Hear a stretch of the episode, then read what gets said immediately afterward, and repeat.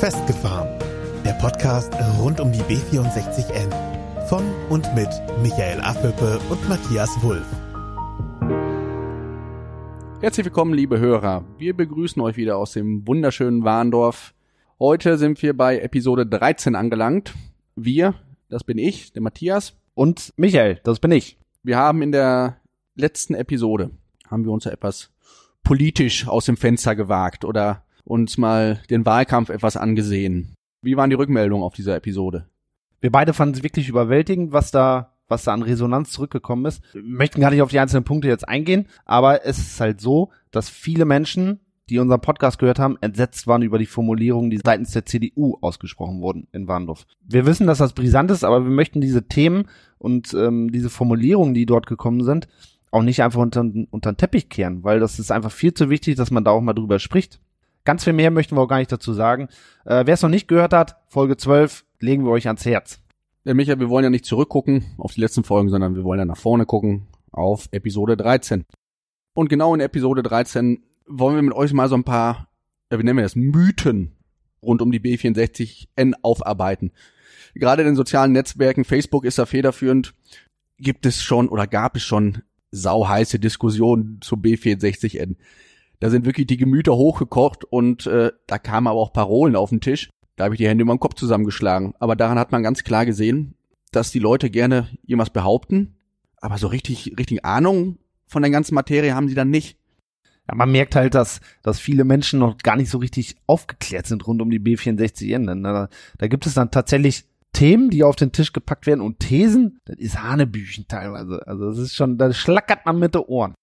Wenn das aber Leute lesen, die sich da gerne mit befassen wollen und die das an den falschen Hals kriegen, dann ist es schädlich. Und mit diesen Mythen wollen wir so etwas, etwas aufräumen. Und deshalb haben wir uns ein paar Highlights mal rausgesucht. Wir können jetzt nicht alles durchziehen. Und vielleicht fangen wir mit der ersten für uns wichtigen Behauptung an. Die B64N wird gebaut, kann kommen, was will. Ja, das ist so eine Behauptung, die kann aktuell überhaupt niemand, niemand treffen. Genauso wenig, wie man sagen kann, dass diese Straße nicht gebaut wird. Es gibt keinen, der da wirklich eine hundertprozentige Aussage zu fällen kann. Das können wir nicht. Das kann die Politik in Warndorf nicht, aber auch in Düsseldorf und Berlin. Auch ein Herr Scheuer, unser Verkehrsminister, wird nicht in der Lage sein, zu behaupten, diese Straße B64N kommt zu 100 Prozent. Das liegt ganz einfach daran, dass der Bau der B64N von extrem vielen Faktoren abhängt. Faktoren sind da zum Beispiel ist überhaupt genug Geld da für solche Projekte? Da muss man im Moment auch einfach mal die, so die Corona-Situation mit berücksichtigen an dieser Stelle. Kommt der Bund überhaupt im Besitz der Flächen? Denn das scheint ja wohl, so wie wir es in den letzten Folgen auch schon berichtet haben, auf Dauer schwierig zu werden, wenn die Grundeigentümer sich jetzt schon querstellen und schon Resolutionen an Bund und Land und überall hinschicken, dass sie keinen Quadratmeter abgeben. Ein weiterer Faktor ist, ist überhaupt Akzeptanz für ein solches Projekt da? Oder muss man davon ausgehen, dass viele unterschiedliche Klagen ähm, damit drohen? Juristische Einwände können so ein Projekt auch durchaus ins Wanken bringen. Und genau diese juristischen Einwände sind aktuell noch gar nicht zu kalkulieren. Jetzt nehmen wir noch einfach nochmal die Behauptung uns vor, die B64N ge wird gebaut, kann kommen, was will. Man merkt recht schnell anhand der Nennung dieser Faktoren, dieser unterschiedlichen Faktoren, dass diese Frage oder diese Behauptung gar nicht einwandfrei beantwortet werden kann.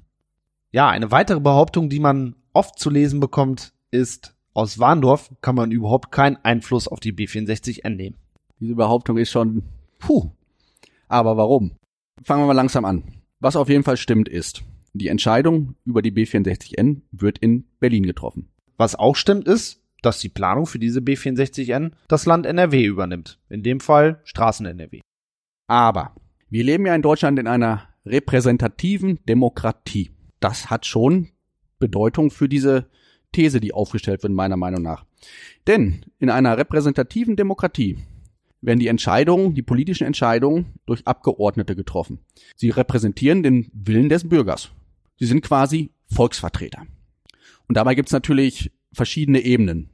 Es gibt die Bundesebene, es gibt die Landesebene, die Kreisebene und die Kommunalebene die gewählten Volksvertreter, also die Leute, die im Warndorfer Rat sitzen, die sind ja durch eine Kommunalwahl an diesen Posten gekommen und vom Bürger gewählt worden. Und somit sollen sie auch den Bürgerwillen vertreten. Und sie sollen den nicht nur im Warndorfer Bereich vertreten, sondern sie sollen den, diesen Bürgerwillen auch bei gewissen Maßnahmen und gewissen Projekten weitertragen. Also Sie können den auf die nächsthöhere Ebene auf Kreisebene tragen oder Sie können aber auch noch einen Schritt höher gehen. Zum Beispiel bei der B64N wäre es zwingend notwendig, dass der Rat der Stadt Warndorf Volkes Wille zu B64N Minimum auf Landesebene weiterträgt, wenn nicht sogar auf Bundesebene weitervermittelt. Aber was ist Volkes Wille? Ist das Gros dafür oder ist das Gros dagegen? Da muss es doch Möglichkeiten geben, das irgendwie ans Tageslicht zu bringen. Zum einen könnte man das über einen Bürgerentscheid machen. Wäre ein demokratisches Werkzeug, um mal so ein Meinungsbild hervorzubringen. Ist uns auch schon mal versprochen worden, dass so etwas äh, gemacht werden soll, aber bis heute leider nicht passiert. Die nächste Möglichkeit, die der Bürger hat, finden bei Wahlen statt. Die Parteien positionieren sich vorher, stellen ihren genauen Plan auf, was sie machen wollen, und der Bürger entscheidet, was er gut findet und was er nicht gut findet. Und dementsprechend setzt sich dann auch der Stadtrat auf Kommunalebene zusammen. Aber Michael, im Grunde ist es ja so, wir müssen so eine Warndorfer Position herstellen. Und Warndorfer Position ist ja aktuell gerade sehr en vogue, denn da geht es in Warndorf ja um diesen Ems-Park oder die Ems-Insel. Aber genau diese Warndorfer Position, die müssen wir bei der B64N ganz, ganz dringend haben. Und, da, und davon erstmal unabhängig, ob die Stadt Warndorf für eine B64N ist oder gegen eine B64N. Wenn bei der Warndorfer Position rauskommt, tja, Vorteile sind mehr als Nachteile, dann muss das nach oben getragen werden. Auf Kreisebene, auf Landesebene, auf Bundesebene. Damit die wissen, wie wir dazu stehen. Wenn aber offensichtlich ist, dass es genau andersrum ist und vieles gegen die Straße spricht, dann muss auch das nach oben getragen werden. Ja, kommen wir nochmal zurück auf die Fragestellung, ob wir im Bahnhof was erreichen können. Meiner Meinung nach sehr, sehr viel.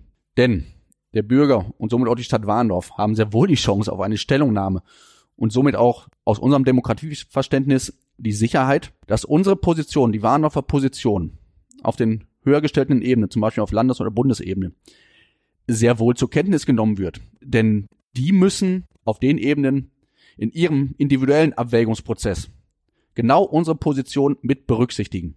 So stelle ich mir auch Demokratie vor und ich hoffe auch, dass das so, so gehandhabt wird, denn sonst würde mir Angst und Bange werden. Aber wenn die Demokratie das wirklich zulässt und auch das voraussetzt, dann verstehe ich nicht, warum man in Warndorf solche Thesen aufstellt. Und auch aus der Politik wurde diese These aufgestellt, wir können doch in Warndorf gar nichts erreichen, das wird doch alles in Berlin entschieden. Aber wir als Bürger und wir als Stadt sind verpflichtet, unsere Position zu präsentieren und zu verkaufen. Und genau das ist unser Verständnis von gelebter Demokratie. Die dritte Behauptung, dass wir Gegner endlich kapieren sollen, dass es keine vernünftige Alternative zur B64N-Planung gibt. Ja, stimmt. Zur B64N-Planung gibt es wahrscheinlich wirklich nicht so ganz viele Alternativen. Denn das ist ja eine autobahnähnliche Straße von Münster nach Bielefeld. Wenn das das Ziel des Projektes ist, dann gibt es wenig Alternativen zu. Man könnte es nur noch größer bauen. Aber uns geht es um Warndorf und für Warndorf gibt es deutlich bessere Lösungen, um den Verkehr innerstädtisch zu entlasten. Mobilitätskonzepte. Darum geht es uns explizit.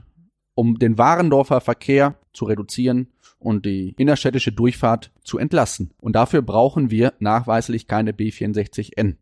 Behauptung 4 wäre, ohne B64N ist Warndorf als Wirtschaftsstandort unattraktiv. Also da habe ich jetzt einen anderen Eindruck. Ich glaube erstmal, dass der Wirtschaftsstandort Warndorf schon sehr attraktiv ist. Es mangelt halt nur vielen Unternehmen an vorhandenen Gewerbeflächen. Ich glaube, das ist ein ganz großes Problem in Warndorf. Und äh, dass Warndorf attraktiv ist als äh, Wirtschaftsstandort, also das beste das beste Beispiel dafür ist die Firma Aventus, die sich aktuell hier niederlässt. Das ist ein Millionenkonzern und der lässt sich hier nieder, obwohl es hier noch keine B64N gibt. Und ich kann mir nicht vorstellen, dass da die Top-Manager sitzen und sagen, ach so, der Herr Linke hat gesagt, da kommt irgendwann mal eine B64N, dann nehmen wir das als Standort. Ich glaube nicht, dass das ein Aspekt für die war. Weiß ich auch nicht, aber wenn die B64N nicht kommen sollte, dann werden die ihre Hütte ja nicht abreißen hier und woanders hinziehen. Dann bleiben die ja trotzdem hier. Und somit ist diese Behauptung schlichtweg falsch. Man muss ganz klar sagen, in Warndorf fehlen einfach Gewerbeflächen. Und dann wären bestimmt auch viel mehr Unternehmen bereit, sich hier niederzulassen. Als nächstes haben wir bei Facebook gelesen, es sei ein Drama, dass mittlerweile 50 Jahre ins Land gegangen sind und wir immer noch keine vernünftige Umgehungsstraße haben. Das sehen wir genauso. Aber warum passiert denn nichts?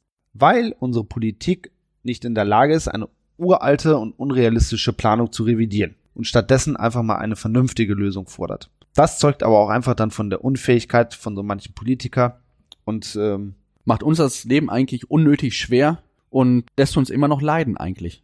Und um jetzt auch mal zum Abschluss zu kommen, eine der letzten Behauptungen ist, dass ohne eine B64N die Orte auf dem Land aussterben werden. Ich verkaufe alles, ich ziehe nach Münster. Auf dem Land gibt's keine Perspektive mehr.